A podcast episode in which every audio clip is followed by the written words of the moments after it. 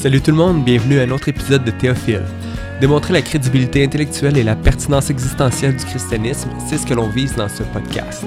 Dans l'épisode d'aujourd'hui, Jonathan Labrec et moi survolons cinq grands thèmes de la pensée de Blaise Pascal. Pour plus d'informations, je vous invite à consulter le site internet théophile.xyz et à nous suivre sur Facebook. Voici la première partie du podcast. Il y a une dizaine d'années environ, je suis sorti un soir d'été avec ma caméra et j'ai commencé à faire un sondage dans les rues. Et euh, je voulais utiliser ça pour une prédication. Le lendemain, je prêchais, puis je me suis dit que ce serait intéressant d'entendre ce que les non-chrétiens, les non-croyants ont comme euh, question, point de vue sur Dieu. j'ai commencé à faire un sondage et j'avais deux questions pour les personnes. La première question, c'était euh, si tu pouvais poser une question à Dieu et qu'il te donnerait la réponse, quelle question tu lui poserais?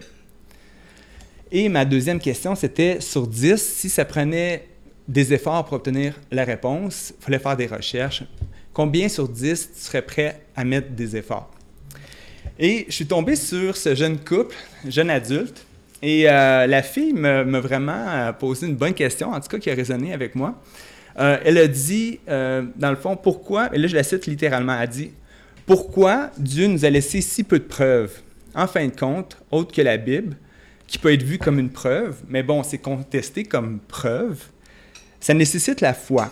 Pourquoi, s'il est omniscient, éternel, créateur de l'univers, il nous a laissé si peu de preuves et a laissé autant de conflits naître à partir de la question est-ce que Dieu existe? Est-ce que notre Dieu, selon la Bible, existe? Tant de conflits, tant de questions.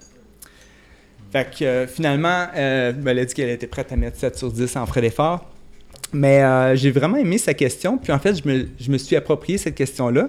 Pourquoi la foi comme moyen de connaître Dieu? Pourquoi pas plus d'évidence, plus de, de, raisons qui s'imposent à nous au point tel que ça laisse pas de, tant de divisions se, créer dans le fond. Quelques jours plus tard, je suis tombé dans une librairie, Renaud Bré, et j'ai trouvé ce livre-là. Pascal, texte choisi et présenté par Philippe Cellier. J'ouvre le livre et je tombe sur un chapitre qui s'intitule le vrai Dieu est un Dieu caché. Et là, tout de suite, ça concordait un petit peu avec la question qui résonnait en moi. Et c'est comme ça que j'ai découvert Blaise Pascal, en le fond. Le Dieu caché, c'est un thème super important chez lui. C'est un des cinq thèmes qu'on va parler. Mais c'est un petit peu ça pour, euh, pour moi, ce qui concerne comment je suis venu à connaître Blaise Pascal. Fait que euh, c'est ça. Toi, Joe? c'est vraiment intéressant. Fait dans le fond, si je comprends bien, tu aurais utilisé des sondages pour poser des questions pour qu'en fait les gens te fassent poser des questions à toi-même. Exact. Mais ça, c'est vraiment intéressant. Je pense que je vais faire la même affaire. Ça pourrait être un bon exercice. Sinon, moi, en ce qui concerne Blaise Pascal, qu'est-ce qui m'a amené à le connaître? Qu'est-ce qui m'a amené à m'intéresser à lui? Euh, je dirais que moi, c'est parce que c'est mon background qui est plus en mathématiques. J'ai étudié là-dedans à l'université. Euh, il y a euh, de cela des années et des années, non, pas tant que ça non plus. Peut-être une dizaine d'années à peu près mais j'aime autant pas y compter. Mais euh, sinon, Blaise Pascal, moi, il m'a intéressé parce que justement, c'est un mathématicien qui est très connu. Puis euh, au départ, je, ne savais pas du tout qu'il s'était intéressé euh, à la philosophie. J'avais jamais lu aucun de ses livres, ni, ni entendu parler d'ailleurs. J'avais juste entendu parler de lui en tant que mathématicien. Et c'est le jour où j'ai su justement qu'il avait écrit un... Ben, il n'a pas écrit un livre, il a écrit des pensées et on en a fait un livre. Euh, le jour où j'ai su ça, je me suis intéressé comme encore plus à Blaise Pascal parce qu'il est passé de mathématicien euh, parmi les autres à quelqu'un euh, qui pense, qui pense peut-être même différemment. Parce que moi, ce qui m'intéressait en lui, c'est la spiritualité qu'il pouvait avoir. Et ça, ça m'a beaucoup intrigué. Le fait de savoir qu'un grand mathématicien qui est très connu puisse avoir une facette de lui qui, qui pour moi était cachée qui, était spirituel. Parce que en mathématiques, dans mon parcours, moi, moi j'étais chrétien pendant tout ce temps-là. Ça fait quand même un certain nombre d'années que je suis chrétien, encore plus d'années. Et euh, dans mon parcours, j'ai été confronté beaucoup à, des, à, des, gens qui ne croyaient pas euh, et qui croyaient beaucoup à la logique et, qui se servaient beaucoup de la logique pour poser, disons, euh, les fondements de tout ce qu'ils savaient. Ce qui est très normal quand on est mathématicien. Et, en sachant cela, j'ai eu beaucoup d'échanges avec ces gens-là. Et j'ai eu beaucoup aussi de, questions, euh, comme Sonny en a eu. Euh, moi, ça m'a développé beaucoup de questions. Et quand j'ai vu qu'un mathématicien s'était intéressé à, la spiritualité, et, encore, je découvre encore euh, Blaise Pascal, je ne le connais pas à fond en passant, je ne suis pas un maître de Blaise Pascal comme certains l'ont avancé tantôt. Euh, pas du tout. ça m'intéressait de me dire qu'un mathématicien tel que lui devait avoir une opinion qui était très valable face à des gens qui ne croient pas parce que justement, c'est euh, Blaise Pascal est connu pour son génie, est connu pour son intellect, est connu pour sa logique qui, était euh, très profonde. Il a prouvé euh, beaucoup de, théorèmes. il a même eu des concepts en chimie qui sont très importants, qui, sont de lui. donc, c'est ça qui m'intéressait à Blaise Pascal. Donc, je, le lis depuis environ cinq ans, puis j'ai pas fini de le lire encore. Donc, c'est ça. Aujourd'hui, dans le fond, ce qu'on va faire, c'est un survol de la pensée de Pascal en cinq points. Premièrement, la condition humaine. Deuxièmement, le Dieu caché, le cœur et la raison, le pari et finalement le vrai bien. Donc, c'est les cinq grands thèmes qu'on va voir aujourd'hui, mais évidemment, il y a plus que ça. Ce gars-là, il a écrit énormément et puis on prétend pas épuiser sa pensée avec ces cinq grandes lignes-là. Mais euh, c'est ça qu'on va faire. On va commencer avec un peu plus d'infos sur la personne et son arrière-plan. Comme Jonathan vient de dire, euh, Pascal euh, est vraiment connu pour son génie. C'est un peu le Einstein de son temps, si on veut. Là. Il a été mathématicien, physicien, inventeur, philosophe et théologien. Euh, lui, il a vécu au 17e siècle, donc dans les années 1623 jusqu'à 1662. Il est mort assez jeune, à 39 ans. Donc, c'est ça. Euh, sa mère est morte à 3 ans, puis son père, à ce moment-là, a décidé d'éduquer lui-même les enfants. Donc, lui et ses deux sœurs ont été élevés à la maison, éduqués à la maison. Et assez vite, euh, Blaise Pascal va démontrer des signes d'un enfant prodige. À 16 ans, il va écrire le traité des sections coniques. Et puis, euh, même René Descartes, qui était son contemporain, et puis c'est un ami de, la famille, et quand il va lire le traité, il, était persuadé que c'était le père de, Blaise qui l'avait écrit. Et puis, euh, même lui était vraiment impressionné de son génie. Euh, donc, c'est ça. à 19 ans, il commence à concevoir les premières calculatrices. il a fait pendant trois ans une cinquantaine de modèles de calculatrices qui, euh, qui était appelée machine arithmétique. Et puis, euh, éventuellement, donc c'est ça, il a, il offert un, modèle final, et puis il l'a euh, amélioré avec le temps chaque année. Certains pensent que c'est la calculatrice qui est à la base des ordinateurs, donc on lui doit toutes nos ordinateurs. Non, peut-être pas à ce point-là. sinon, il est vraiment connu pour d'autres, encore plein d'autres inventions, la presse hydraulique, la seringue. A fait un système de transport en commun, le premier à Paris. Euh, vraiment, c'est un génie. À part, à part ça, il est connu beaucoup pour les pensées. Donc, euh, ça, c'est un livre qui, euh, essentiellement, c'était une multitude de notes qu'il a écrites en vue d'écrire un livre qui s'appelle L'Apologie de la religion chrétienne, mais qui n'a jamais réussi à terminer à cause d'une maladie qui lui a éventuellement amené à la mort. Donc, chose intéressante, c'est qu'à 31 ans, Déjà, il était chrétien, il cheminait dans une perspective euh, chrétienne, il écrivait sur euh, des questions de théologie, mais à 31 ans, il va avoir une profonde expérience avec Dieu qui va vraiment le, le, chambouler. Et puis, toute sa vie, il a traîné, à partir de ce jour-là, une note dans son euh, chemisier qui racontait cette histoire-là. Il ne l'a jamais parlé à personne, mais à sa mort, on a découvert ce, ce papier-là qui était dans son veston. Et puis ça dit ceci, c'est intéressant parce que ça va faire écho à sa théologie, sa philosophie, si on veut. Lundi 23 novembre, depuis environ 10h30 du soir jusqu'à environ minuit et demi. Feu, Dieu d'Abraham, Dieu d'Isaac, Dieu de Jacob, et non des philosophes et des savants. Certitude, certitude, sentiment, joie, paix, Dieu de Jésus-Christ. Ton Dieu sera mon Dieu. Oubli du monde et de tout hormis Dieu. Il ne se trouve que par les voies enseignées dans l'Évangile, grandeur de l'âme humaine. Père juste, le monde ne t'a pas connu, mais je t'ai connu. Joie, joie, joie, pleurs de joie. Je m'en suis séparé. Mon Dieu, me quitterez-vous? Que je ne sois pas séparé éternellement. C'est la vie éternelle, qu'ils te connaissent, toi, le seul vrai Dieu et celui que tu as envoyé, Jésus-Christ. Jésus-Christ, Jésus-Christ. Donc, il y a des mots déjà qui sont importants comme Dieu d'Abraham, d'Isaac et de Jacob et non des philosophes et des savants. Donc on voit déjà en partie euh, les pensées qui vont venir plus tard dans ses écrits. Euh, moi, si je peux me permettre, ce que je trouve euh, vraiment impressionnant chez Pascal, c'est le fait que Euh, il y a beaucoup de choses aujourd'hui euh, dans, notre société occidentale et même ailleurs euh, qu'on pense qu'on on, est venu à le penser nous-mêmes, mais il y a beaucoup de pensées qui viennent justement des pensées de Blaise Pascal. Ne serait-ce par exemple que, j'en énoncerai pas tout de suite, mais peut-être juste le fait je ne sais pas si vous avez déjà écouté le film avec Leonardo DiCaprio, du rêve qui est dans le rêve, qui est dans le rêve. Euh, c'est ça, Inception. Bon, ben ça, justement, c'était une pensée de Blaise Pascal de se dire est-ce qu'on est euh, seulement un rêve dans un rêve qui lui-même est dans un rêve? Tu sais, c'est impressionnant de, de, se dire que ce gars-là, OK, il était avant les années 1700. Euh, là. Tu sais, c'est pas un gars qui est, début 1900 ou 1950. Là. Tu c'est genre, il est né quoi en 1120, quelque chose, tu sais. Fait que moi, ça m'impressionne beaucoup.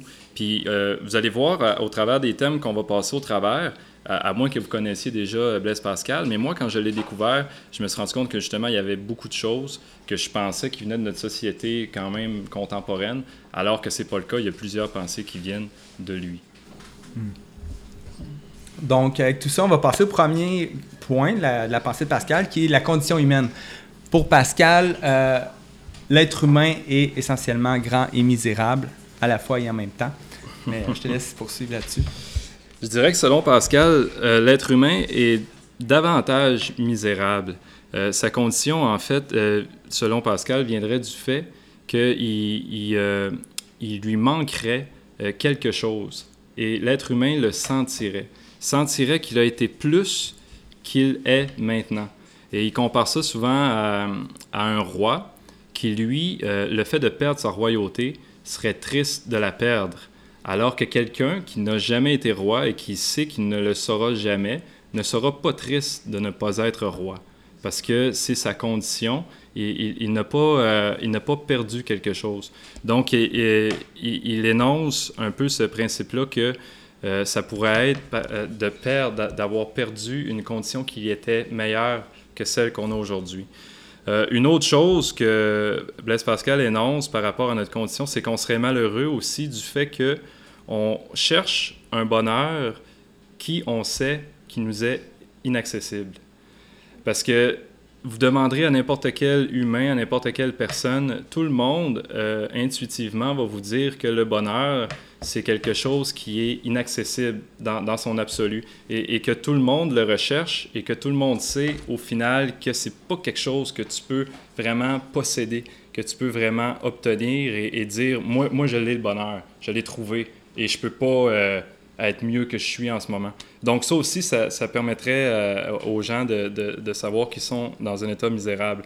Et un autre euh, argument qui est, qui est, quand même très fort, qui est plus, euh, disons, naturaliste, euh, c'est le fait que les, les, êtres humains sont faibles et sont mortels. Donc, euh, il compare l'être humain à, à, un roseau, du fait que justement, on, on, est, on a beaucoup plus d'incapacités que l'on a de capacités et que au final, on va tous finir par mourir. Et même, il comparait ça à des gens qui regardent euh, chacun de ses frères, ses sœurs et, toute sa famille, et même les gens qui ne connaissent pas, qui les regarderaient chacun leur tour, aller à l'abattoir et, se faire tuer, euh, jusqu'à temps que ton tour vienne. Comme si on était tous des condamnés à mort dans une cellule qui voient les autres sortir de leur cellule pour aller euh, se faire donner leur, leur châtiment qui est la mort. Donc, c'est pas quelque chose qui est discutable, c'est quelque chose que tous les humains savent, mais c'est quelque chose aussi que tous les humains fuient. C'est quelque chose que, que l'être humain n'arrive pas à, accepter. Et, c'est tout à fait normal. Et c'est justement aussi à partir de là que Blaise Pascal va dire que du, fait que on sait qu'on veut fuir cette pensée-là à, tout prix, parce qu'on euh, on, va parler justement du divertissement euh, plus tard, euh, on cherche à fuir cette pensée-là de notre condition qui est misérable. Pourquoi on cherche à la fuir? Pourquoi on ne veut pas y penser? C'est justement parce qu'elle est misérable.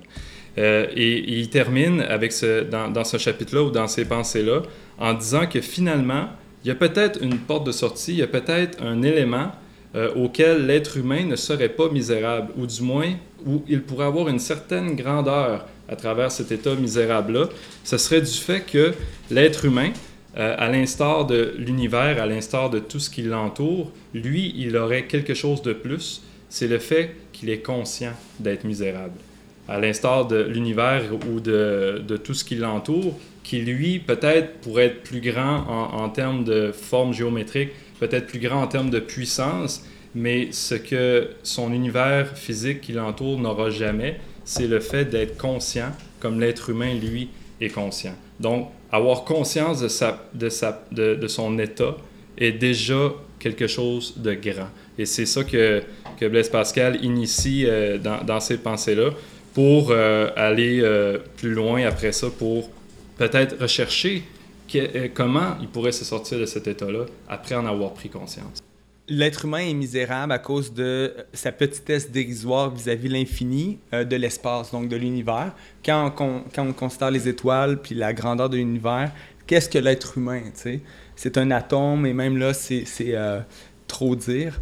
Euh, on n'est rien quant à l'infini de l'espace, mais aussi on n'est rien quant à l'infini du temps.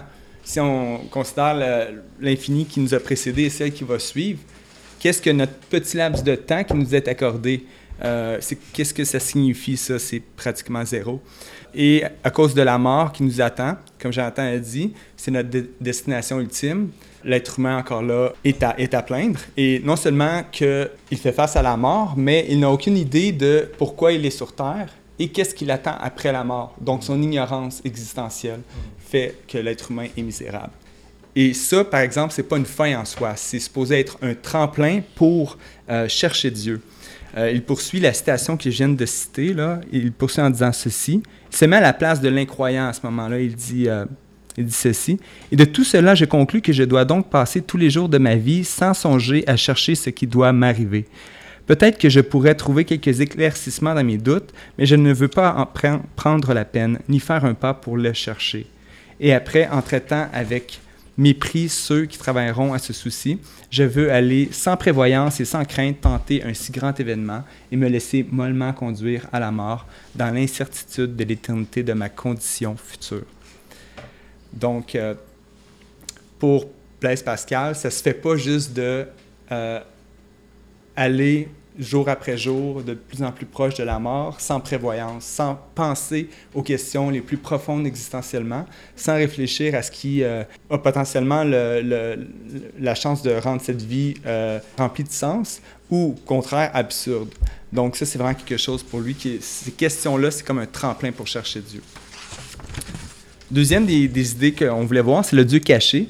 Euh, ça, c'est un des principes fondamentaux de, de, sa philosophie. Comme je viens de dire, à cause de la misère et de, la grandeur humaine, c'est la chose la plus logique que de chercher Dieu.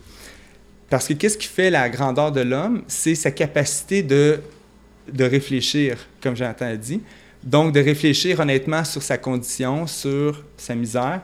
Ça devrait euh, automatiquement le pousser à, à chercher Dieu, mais on cherche Dieu parce que c'est pas si évident qu'il est là ou qu'il n'est pas. sais, il dit ailleurs euh, dans les pensées que il voit trop peu pour nier et pas assez pour être rassuré. Donc, se trouve dans un état à plaindre et qui, euh, dans le fond, le pousse à, chercher plus parce que c'est ça, il est, dans, dans cette ignorance. Pourquoi est-ce que Dieu ne donne pas autant, plus de preuves de son existence que ça? Parce que, dans le fond, Dieu n'a pas voulu que d'une foi qui ne fût choix. Euh, Blaise Pascal va dire qu'il a voilé partout son omniprésence dans la Bible, dans l'univers, dans la personne de Jésus-Christ. Donc Dieu se rend assez présent aux êtres humains qui voudraient le, trouver pour qu'ils le, le, trouvent, effectivement, mais euh, pas assez non plus pour contraindre la pensée, afin que ce soit vraiment le cœur, la disposition du cœur qui détermine, euh, dans le fond, si on veut de Dieu ou pas. Euh, il va dire que dans, dans, la foi, il y a assez de lumière pour éclairer ceux qui veulent croire et assez d'ombre pour égarer ceux qui ne veulent pas croire. Puis en fait, moi, ça me fait penser que euh, je ne sais pas si c'est ça que Blaise Pascal voulait dire, mais peut-être. En fait, c'est le fait que justement Dieu ne se révèle pas assez pour qu'on puisse seulement par la raison pouvoir y croire. Par contre, euh, et, et, ça, ça nous pousse justement à y croire avec le cœur seulement. Mais par contre, il se révèle juste assez pour qu'après y avoir cru, on puisse euh, reconnaître que par la raison, euh, ça fait du sens aussi. Donc, c'est un accord, euh, disons, le milieu le centre entre euh, le cœur et la raison, ça pourrait être Dieu. Parce que euh, même qui pose le fait que notre, notre état misérable, en fait, et le fait qu'on on ne peut pas rien connaître parce qu'on est infiniment éloigné de la connaissance, alors que Dieu, dans son infini, serait la connaissance même. Et le milieu entre ces deux infinis, donc euh, l'infini, l'infinité de notre incapacité à connaître et, l'infinité de la capacité de Dieu, c'est Jésus-Christ qui rassemble les deux. Et c'est par Jésus-Christ qu'on vient à Dieu et c'est par Jésus-Christ que notre cœur et notre raison aussi peut se réconcilier à travers notre reconnaissance de Dieu. Le troisième grand thème, c'est le cœur et la raison, justement. L'être humain est misérable, ça devrait le pousser à chercher Dieu. Euh, les choses sont pas si claires que ça. Il y a la place pour le débat. Euh, il y a des athées qui vont présenter des arguments contre l'existence de Dieu. Tu as des chrétiens qui vont faire la même chose. Euh, maintenant, donc Dieu permet cette ambiguïté-là pour que justement il y ait une liberté. si on veut le trouver, on peut. Si on veut pas le trouver, on peut aussi l'ignorer. Mais maintenant, Blaise Pascal, il va, il va affirmer que, contrairement à ce qu'on on prétend souvent, on prétend souvent que nos raisons plutôt que ce que l'on croit est basé sur la raison. On ne croit pas par agrément, on ne croit pas les choses parce que c'est plaisant. On ne va pas dire qu'on croit en Dieu parce que je veux quelqu'un qui va veiller sur moi, qui va m'assurer ma, sécurité, etc. Mais on va dire croire en Dieu parce qu'on a des raisons objectives de le croire. Et les athées vont faire la même chose. Tous prétendent, dans le fond, croire ce qui a le mérite d'être cru sur le plan intellectuel. Mais Pascal va dire, en réalité, l'intellect, c'est... C'est l'esclave du cœur. Dans le fond, notre intellect est soumis au ballottement, au gré des vents du cœur. C'est le cœur qui est le vrai, qui est la vraie base de la foi ou de la non-foi. Donc, il va dire, par exemple, une citation que vous connaissez probablement bien, le cœur a ses raisons que la raison ne connaît pas, mais souvent, on cite ça dans le contexte des relations amoureuses, par exemple. Telle personne vient euh, présenter son nouveau copain, puis là, les autres sont comme, hmm, pas sûr. Puis là, comme on va dire, ah, le cœur a ses raisons que la raison ne connaît pas. Mais euh, Blaise Pascal n'a pas utilisé cette citation-là dans le cadre des relations amoureuses, utilisé cette citation-là ou cette phrase-là dans le cadre de la croyance en Dieu. Donc, le cœur a ses raisons de croire en Dieu que la raison ne connaît pas. Et on pourrait dire la même chose de l'incroyance. Euh, dans le sens que euh, Blaise Pascal va dire que Dieu ne va pas être accessible par l'entremise de la raison. Il, va être accessible par un cœur bien disposé, dans le fond. Si ton cœur n'est pas bien disposé pour chercher Dieu, jamais tu vas le trouver. Mais euh, s'il l'est, là, euh, tu, tu, as la chance de le trouver, dans le fond. Fait que ton cœur se branche pour quelque chose, puis après ça, euh, donc c'est ça, il va traiter l'information différemment une fois que ton cœur est, est, disposé. Comme un avocat qui est bien payé, par exemple, pour une, pour une cause X, va, va, va considérer les informations d'une toute autre manière. Il va essayer de présenter toutes les informations en fonction de, euh, de son client, de, de l'intérêt de son client, et euh, non pas nécessairement de la vérité objective. Donc, euh, Blaise Pascal va dire plaisante raison qu'un vent manie à tout sens. J'aimerais ça préciser que, je ne sais pas si, si tu l'avais défini, peut-être je ne m'en suis pas rendu compte, mais le cœur, en fait, quand, quand Blaise, Pascal, Blaise Pascal parle du cœur, il parle en fait du siège euh, de tout ce qui est affectif, tout ce qui est sentiment, mais non seulement ça, mais aussi le siège euh, des intuitions, qui n'est est pas, euh, pas la même chose. Et quand il parle de raison, il parle de, là on le sait plus, de l'intellect, l'intelligence, la logique, tout ce qui nous permet de processer, interpréter logiquement de l'information qui est devant nous. Et moi, je pense que Blaise Pascal, je, je, je, vais souvent dire je pense parce que dans le fond, les pensées euh, ne sont pas, euh, n'ont pas été écrites euh, dans un but de faire un livre au départ, mais c'était dans le but justement de mettre un peu ses pensées pêle-mêle et à la fin de faire les liens lui-même. Donc nous, ce soir, ce qu'on fait, c'est un peu ça, c'est faire les liens. Et moi, le lien que je ferais dans, dans, ces écrits-là, c'est le fait que Blaise Pascal semble vouloir mettre les, ceux qui ne veulent pas croire face à leur propre raison. La raison même avec laquelle ils, pensent euh, être leur allié dans leur incroyance. Donc, il, va commencer par le fait de dire que la raison seule, sans aucune foi, ne peut mener qu'au euh, pyrrhonisme. Le pyrrhonisme, en fait, c'est le doute de tout. Si tu n'utilises que la raison sans aucun fondement de postulat, sans aucun fondement sur lequel tu peux l'asseoir, tu en viens finalement à ne pouvoir que douter de tout, et même de tes cinq sens, et même du fait de ta propre existence, et même du fait que ce que tu vois est réel ou irréel. Tu ne, ne peux pas, par la raison, euh, pouvoir savoir. Tu ne peux que euh, comprendre ce qui a été postulé dès le départ. Tu ne peux que construire sur des fondements qui ont déjà été établis. Tu ne peux pas établir de fondements par la raison. Et c'est par là qu'il commence pour montrer que justement, on a besoin de la foi. La foi, pas nécessairement, ici, il ne parle pas tout de suite de Dieu, mais ça va venir plus tard.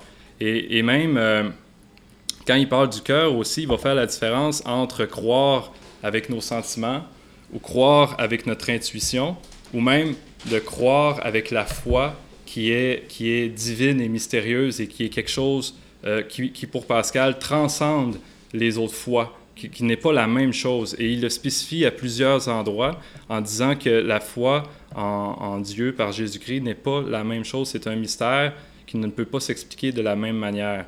Et il va dire que les autres religions aussi ont une foi, mais c'est une foi qui est, qui est davantage basée sur les affectivités, sur le fait de croire parce que l'on veut croire ce qui fait notre affaire, euh, ou on veut croire ce qui nous a été donné d'un patrimoine familial ou d'un patrimoine culturel, mais que la foi en Dieu est autre chose, et, parce que, euh, ne serait-ce que par le fait qu'elle contredit totalement tout ce que nos sens naturels pourraient désirer à la base, c'est-à-dire euh, tous nos désirs, que ce soit sexuel, que ce soit euh, autre chose, euh, la, foi en, en Christ, euh, la foi en Dieu, qui, qui, nous, qui, nous, annonce une éthique aussi, une moralité qui va autour, va à l'encontre de ce que l'on pourrait vouloir croire au départ pour pouvoir faire notre affaire. Donc, ce n'est pas la même chose. Et ce n'est pas non plus la foi en Dieu une intuition, parce qu'on peut avoir beaucoup d'intuitions, mais les intuitions peuvent être contradictoires ou peuvent se confronter à quelque chose, à d'autres.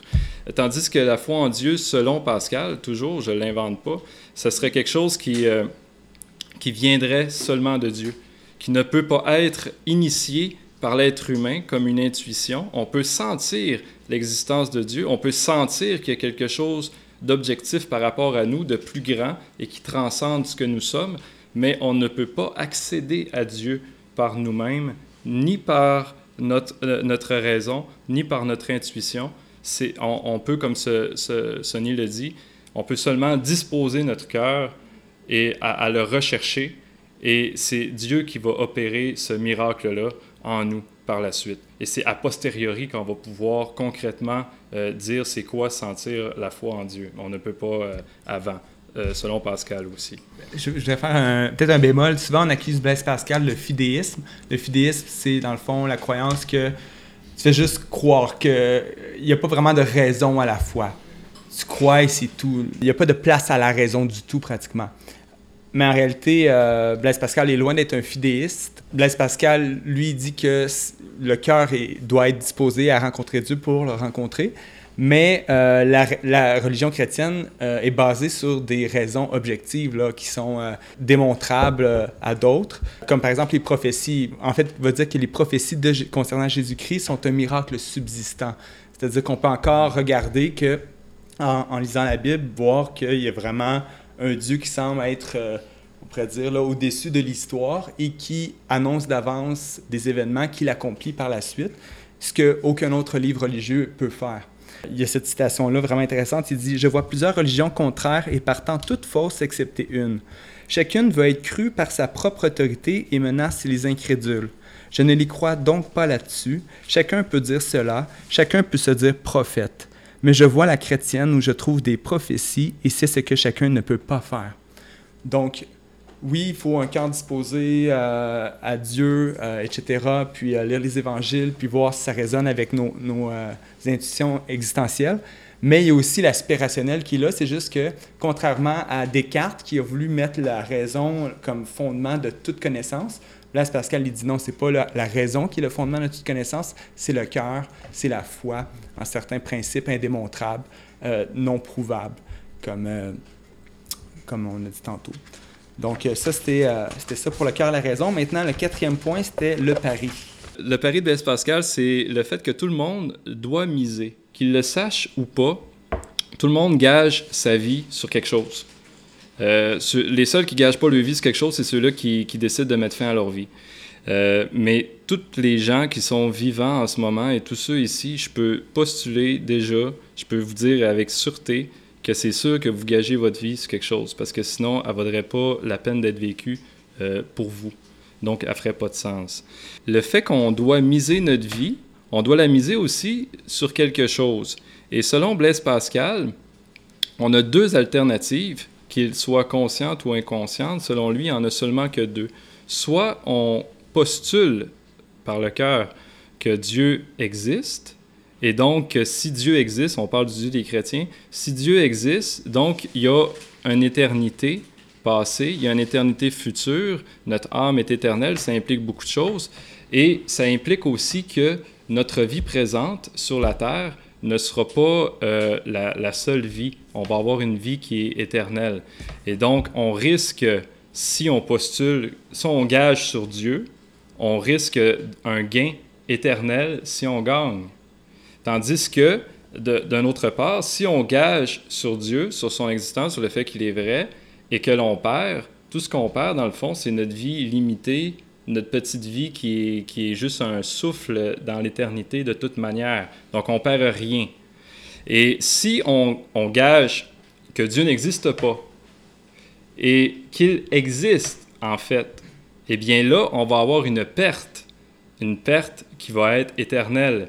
Parce que le fait, le, le, fait que nous, notre âme va être éternelle, bien, tu vas perdre ton éternité et tu n'auras, euh, tu, tu, vas l'avoir perdu. Et même si tu postulais en l'inexistence de Dieu et que tu gagnais, tu ne gagnerais rien de toute manière que ta pauvre vie qui euh, va être un souffle. Donc, euh, le pari, en résumé, consistait à vouloir ébranler les, certitudes des incroyants euh, pour leur montrer que même avec la raison et en prenant les postulats qu'ils utilisent habituellement, même par la raison, on ne peut dire que ne pas croire en Dieu est quelque chose de raisonnable euh, avec le pari que, que Blaise Pascal a, énoncé au niveau des probabilités.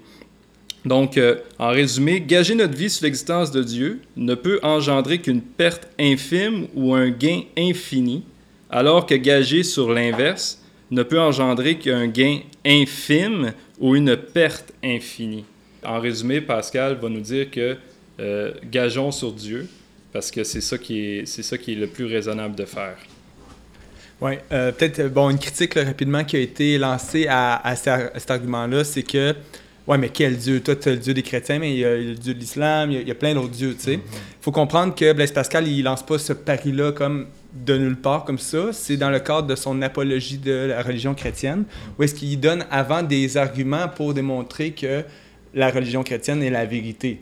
Fait que c'est faut tenir compte des arguments qu'il a, qu'il a annoncés euh, avant. Donc, c'est ça. Mais même, moi, je pourrais dire, on pourrait faire une version moderne du pari en disant, OK, la moitié, euh, la moitié c'est euh, du pari, c'est comme Dieu n'existe pas en réalité. Puis l'autre moitié, c'est, on pourrait mettre la, on pourrait la diviser peut-être en, je sais pas moi, 10, mettons les 10 plus grandes religions au monde, puis dire, le pari demeurerait quand même, dans le fond, que c'est mieux de chercher parmi les dix plus grandes religions au monde euh, c'est quoi le vrai Dieu, parce que tu as, un gain infini à avoir et tu as une perte infinie à éviter, dans le fond.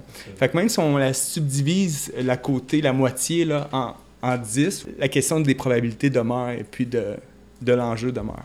En résumé, quelle que soit la probabilité, vu que le risque est infini, euh, tu, tu, tu ne peux avoir qu'un gain engageant sur ce qui est infini.